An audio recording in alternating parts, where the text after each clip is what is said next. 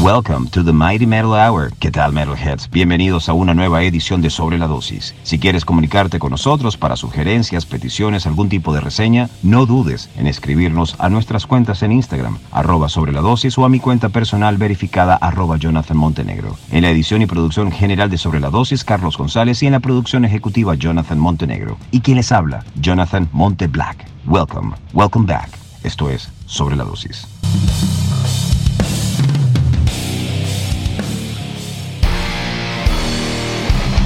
Leyenda del thrash metal gracias a Testament y leyenda de las seis cuerdas gracias a sus múltiples proyectos y falta de límites. Alex Skolnick es un personaje único en el mundo del metal. Alex es una persona muy simpática y lejos de comportarse como una estrella fue muy humano y accesible conmigo. Disfruten la entrevista que le realicé a Alex Skolnick, uno de los mejores guitarristas del mundo aquí en Sobre la Dosis.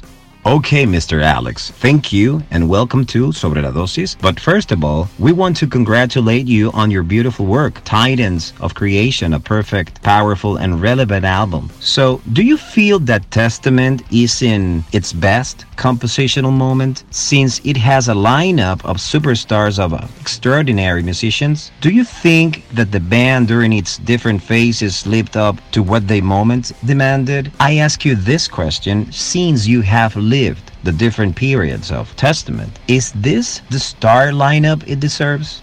Gracias, señor Alex. Bienvenido a Sobre la Dosis, pero primero que todo queremos felicitarte por el maravilloso trabajo con el álbum más reciente, Titans of Creation, un álbum perfecto, poderoso y relevante. ¿Sientes que Testament se encuentra en su mejor momento compositivo?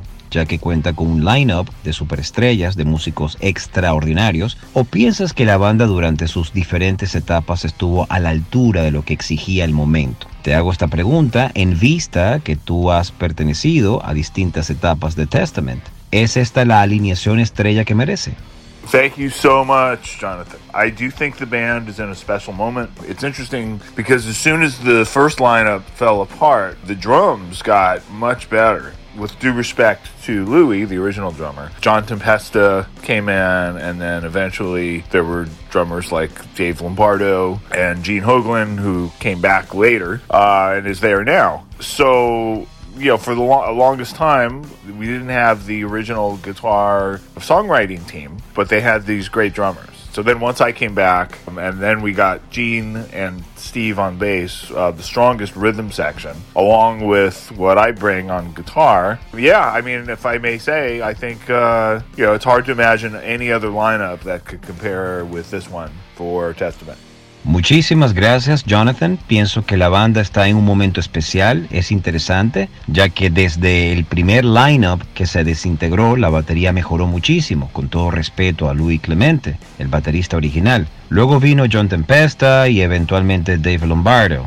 Gene Hoglan, que estuvo, regresó después y sigue todavía. Pero por mucho tiempo no tuvimos el grupo original de guitarristas, escritores de temas, pero teníamos estos grandiosos bateristas. Entonces luego yo regreso a la banda y luego tuvimos a Gene y a Steve en el bajo. Contábamos con una base rítmica bastante fuerte, aunado a lo que yo traigo en la guitarra. Y sí, lo que puedo decir es que no puedo imaginar otro lineup que pueda compararse con el actual para Testament.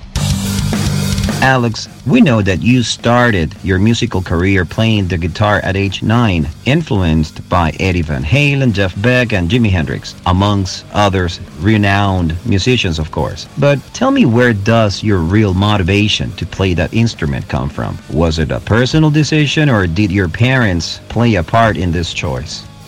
Alex, sabemos que te inicias en la carrera musical con la guitarra a la edad de 9 años, que tus mayores influencias fueron Eddie Van Halen, Jeff Beck y Jimi Hendrix, entre otros reconocidos músicos, por supuesto. Pero, ¿realmente de dónde viene la motivación de tocar este instrumento? ¿Fue por iniciativa propia o sugerencia de tus padres? Yeah, I started playing guitar when I was 10 years old, but I had been listening to music. I loved music from the time I was a little kid.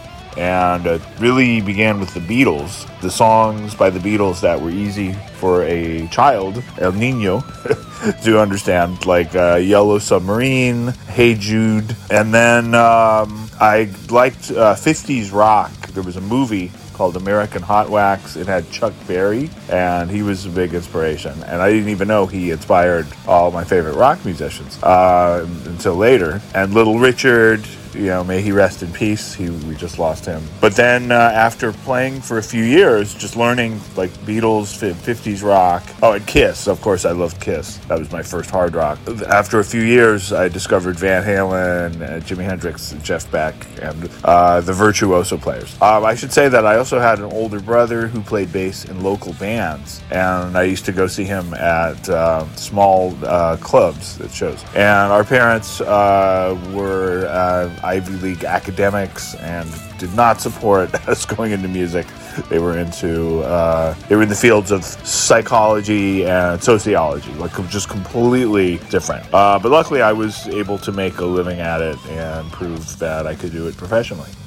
Sí, Comencé a tocar la guitarra cuando tenía 10 años, pero desde muy pequeño escuchaba música y amaba la música. Me inicié con los Beatles. Las canciones de los Beatles son sencillas para un niño, como Yellow Submarine o Hey Jude. Y luego me gustaba el rock de los 50. Había una película llamada American Hot Wax y tenía una canción de Chuck Berry. Él fue una gran inspiración para mí y yo no tenía idea que él inspiró a mis artistas de rock favoritos. Lo supe después. Y Little Richard, que en paz descanse, lo acabamos de perder, pero después aprendí a tocar en unos años, con temas de los Beatles y rock de los años 50. Oh, y Kiss, por supuesto. Amo Kiss. Fue mi primera banda de hard rock.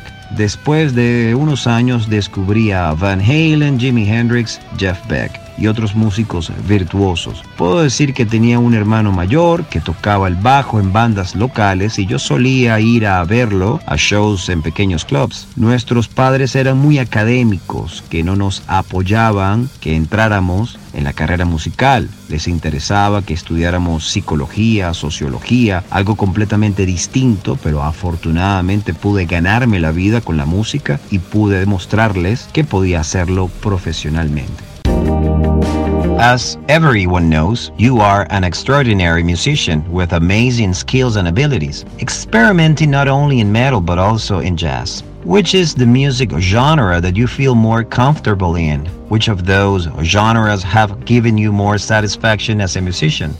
Como es bien sabido, eres un músico extraordinario con habilidades, habiendo experimentado no solo en el metal, sino también en el jazz. ¿Con cuál género te sientes más cómodo o con cuál de estos géneros te ha dado mayores satisfacciones como músico? God, thank you so much for the nice words. Um, and I'm, I'm very grateful that there are people who enjoy how I play and listening to the sounds that I like to create. Um, yeah, I think I, I just play not for the sake of playing technically or virtuosically, but just for music that uh, to be able to connect with the music that moves me and touches me. You know, I'm simply a devoted musician, and I play because I enjoy it and feels like my true purpose. Uh, I do feel lucky to have reached so many people as a metal artist, and it's a great community to be part of. Uh, at the same time, I probably listen to more jazz and blues and uh, world music.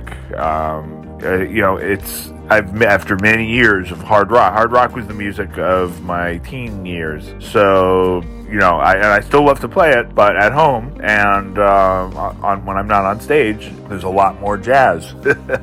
so uh, while I'm comfortable playing metal, I think as life goes on and I, you know, become, as I'm going to become an older musician, you know, as, as we're none of us are getting younger, um, I think my improvisation and in, instrumental side is going to be more and more of a presence.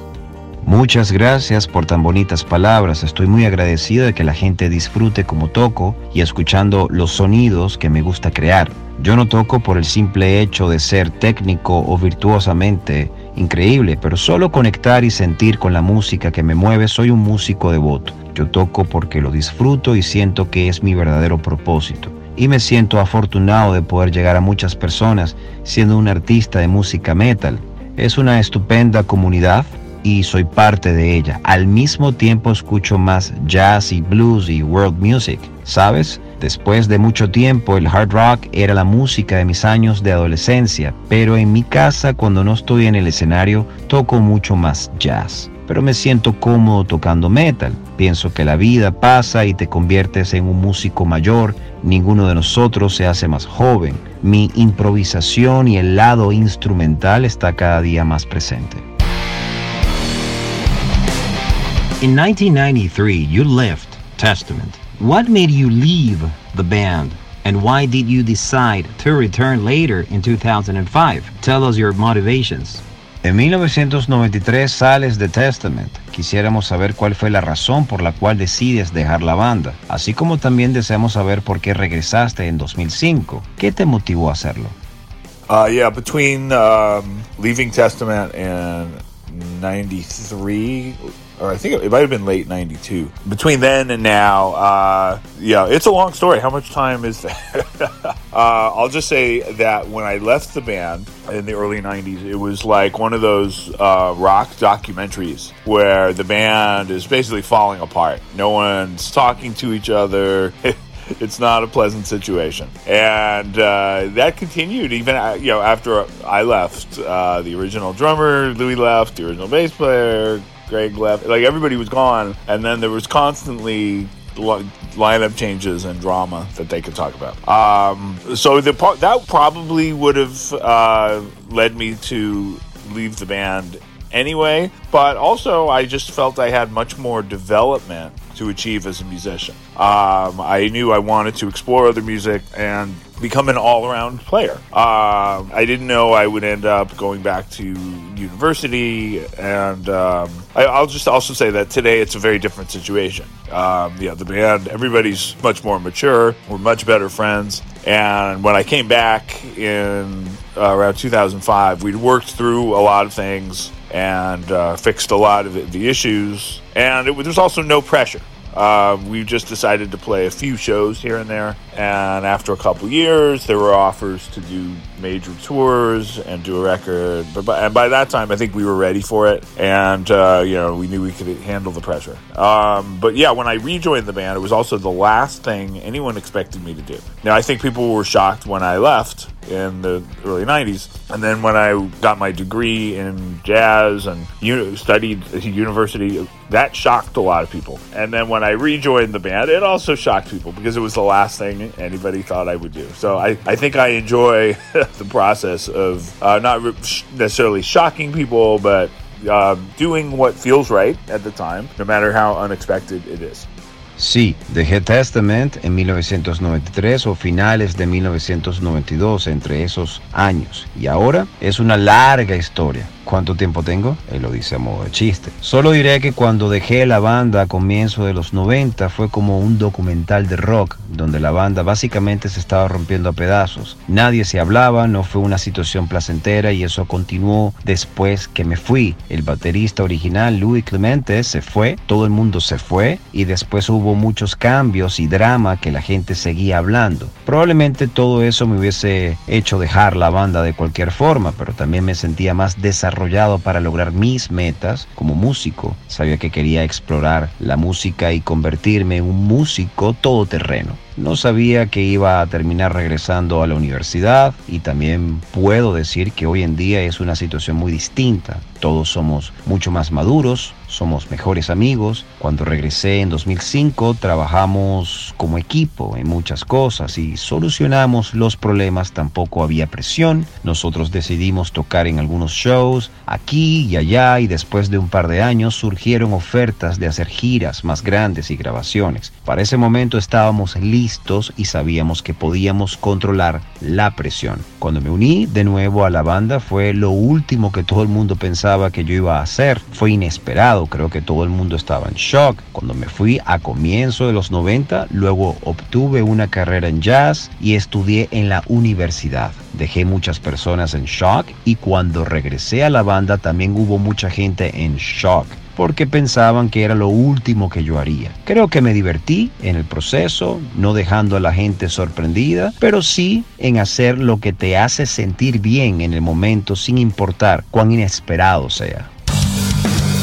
Doing a little research, we found out that you were Joe Satriani's student. Was this before you joined Testament? How was your experience? Investigando un poco, nos enteramos que fuiste alumno de Joy Satriani. Esto fue antes de pertenecer a Testament. ¿Qué tal tu experiencia? Yes, I was one of Joe Satriani's students. Um, I just happened to grow up not far from where he taught in the city of Berkeley, California. Not no relation to Berkeley, the college in Boston. Um, so Joe had moved to Berkeley, California from New York, and um, he uh, he was the local great teacher. I would hear about him. All the best guitar players from local bands had studied with him. So he was sort of this mythical figure. And I began to study with him when I was 14. And I had taken lessons from some a couple other guitar players who had studied with him, and um, I was felt I was ready to move on to the best teacher I could. Um, that was Joe, and I was yeah I was 14 years old. It lasted for about two years, and it was during that time that I started. I kept I I had already started thinking that I need to join an existing band because uh, at that time there weren't that many people my age who were playing on a level where we could start playing clubs. So uh, I wanted to join a band, and uh, almost, like perfect timing. I heard about this band, and the band was called Legacy, and Legacy would become Testament. And um, I, it was during this that time, and um, you know, Joe was hadn't put out records yet, but he he would start. Um, I, he, only a few years later, he started doing his first albums. But he, he, was a great teacher, and some of the lessons I admit were over my head at the time. It was very advanced, but I I kept my notes, and um, when I was ready for it, I I came together. So uh, I think by the, a few years after studying with, with Joe, I really just dove into the, the lessons and took started taking lessons with uh, local uh, jazz guitar players too, and this just really upped my playing. So, but I'm, yeah, I'm grateful for my uh, time studying with Joe Satriani. Sí, yo era uno de los estudiantes de Joe Satriani. Casualmente yo crecí no muy lejos de donde él enseñaba la ciudad de Berkeley, California. No tiene relación con el Berkeley College que está en Boston.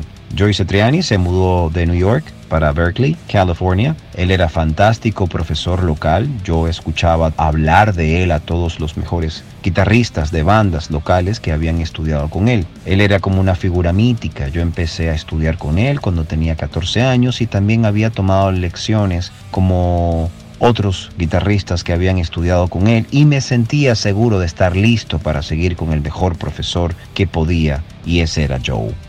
Satriani. Yo tenía 14 años y duró dos años y durante ese tiempo empecé a pensar que tenía que unirme a una banda que existiera porque para ese momento no habían tantas personas de mi edad que tocaran en el nivel que uno tocara en clubs. Entonces quería unirme a una banda y llegó el momento perfecto. Yo escuché de esa banda y se llamaba Legacy y luego se convirtió en Testament. Y fue en ese tiempo, y Joe Satriani no había hecho discos todavía, pero él iba a empezar su carrera en solitario un par de años después, hizo sus primeros álbumes. Él era un gran profesor y muchas de las lecciones que conocí estaban por encima de mi cabeza. En ese momento era muy avanzado, pero guardé mis notas y cuando estuve listo vino en conjunto. Después de algunos años estudiando con Joe Satriani, realmente aproveché demasiado las lecciones con guitarras de jazz locales y aumenté mis conocimientos de cómo tocar y estoy muy agradecido con él y del tiempo que estudié con Joyce Satriani.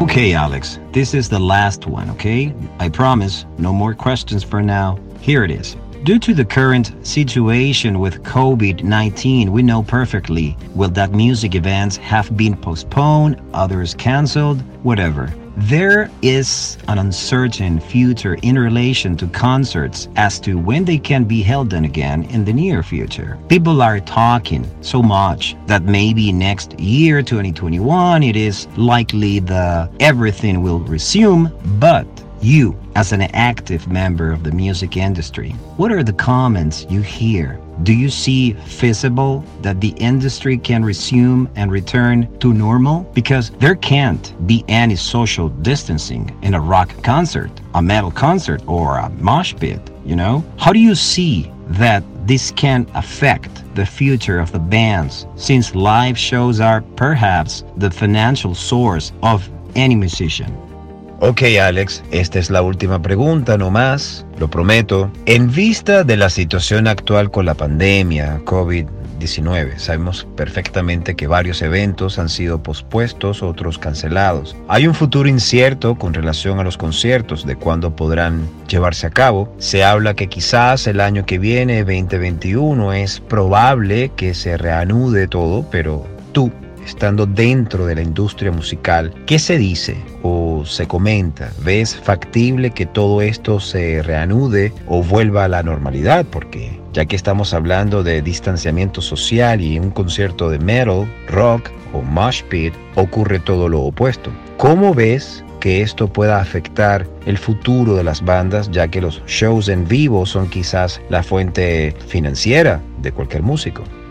Yeah, as far as the uncertain future of the concert scene, um, yeah, I don't know what is going to happen. It's very strange uh, that this ha- this all happened. It's um, it feels like a movie where you know things are normal. There's uh, there's ups and downs, but nothing's too unusual and uh, fairly predictable. And then all of a sudden, there's this one scene that changes everything that nobody saw coming. No one knows what will happen next, and nothing will ever be the same. So I think yeah, we're still just accepting it and taking it in and figuring out what's going to happen next. The music industry became very dependent on touring as an income source and um, a basis for, for most activity. So it's difficult to imagine what to do next. Uh, I do follow science news and uh, you know I listen to health experts and I don't think there's going to be a solution anytime soon.